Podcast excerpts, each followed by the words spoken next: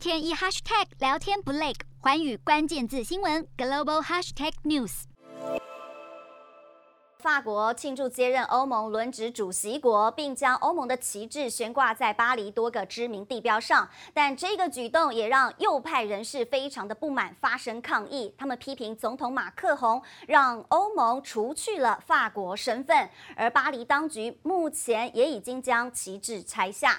好，由于凯旋门是纪念战争亡者的象征，因此升上了欧盟旗帜的行为就被右派人士批评，这是对法国传。统以及退伍军人的侮辱。对此，马克宏的总统竞争对手波克瑞斯更表示，主掌欧洲可以，但是除去法国身份就不行。所以，欧盟旗帜也在凯旋门挂了两天之后就被撤下。而极右派领袖马林雷鹏也表示，移除欧盟旗帜是爱国者的伟大胜利。但总统办公室官员则说明啊，欧盟旗帜本来就只会挂在凯旋门两天，与任何的舆论。是无关的。洞悉全球走向，掌握世界脉动，无所不谈，深入分析。我是何荣，环宇全世界全新升级二点零版，锁定每周三、周六晚间九点，环宇新闻 MOD 五零一中加八五凯播二二二以及 YouTube 频道同步首播，晚间十点完整版就在环宇全世界 YouTube 频道。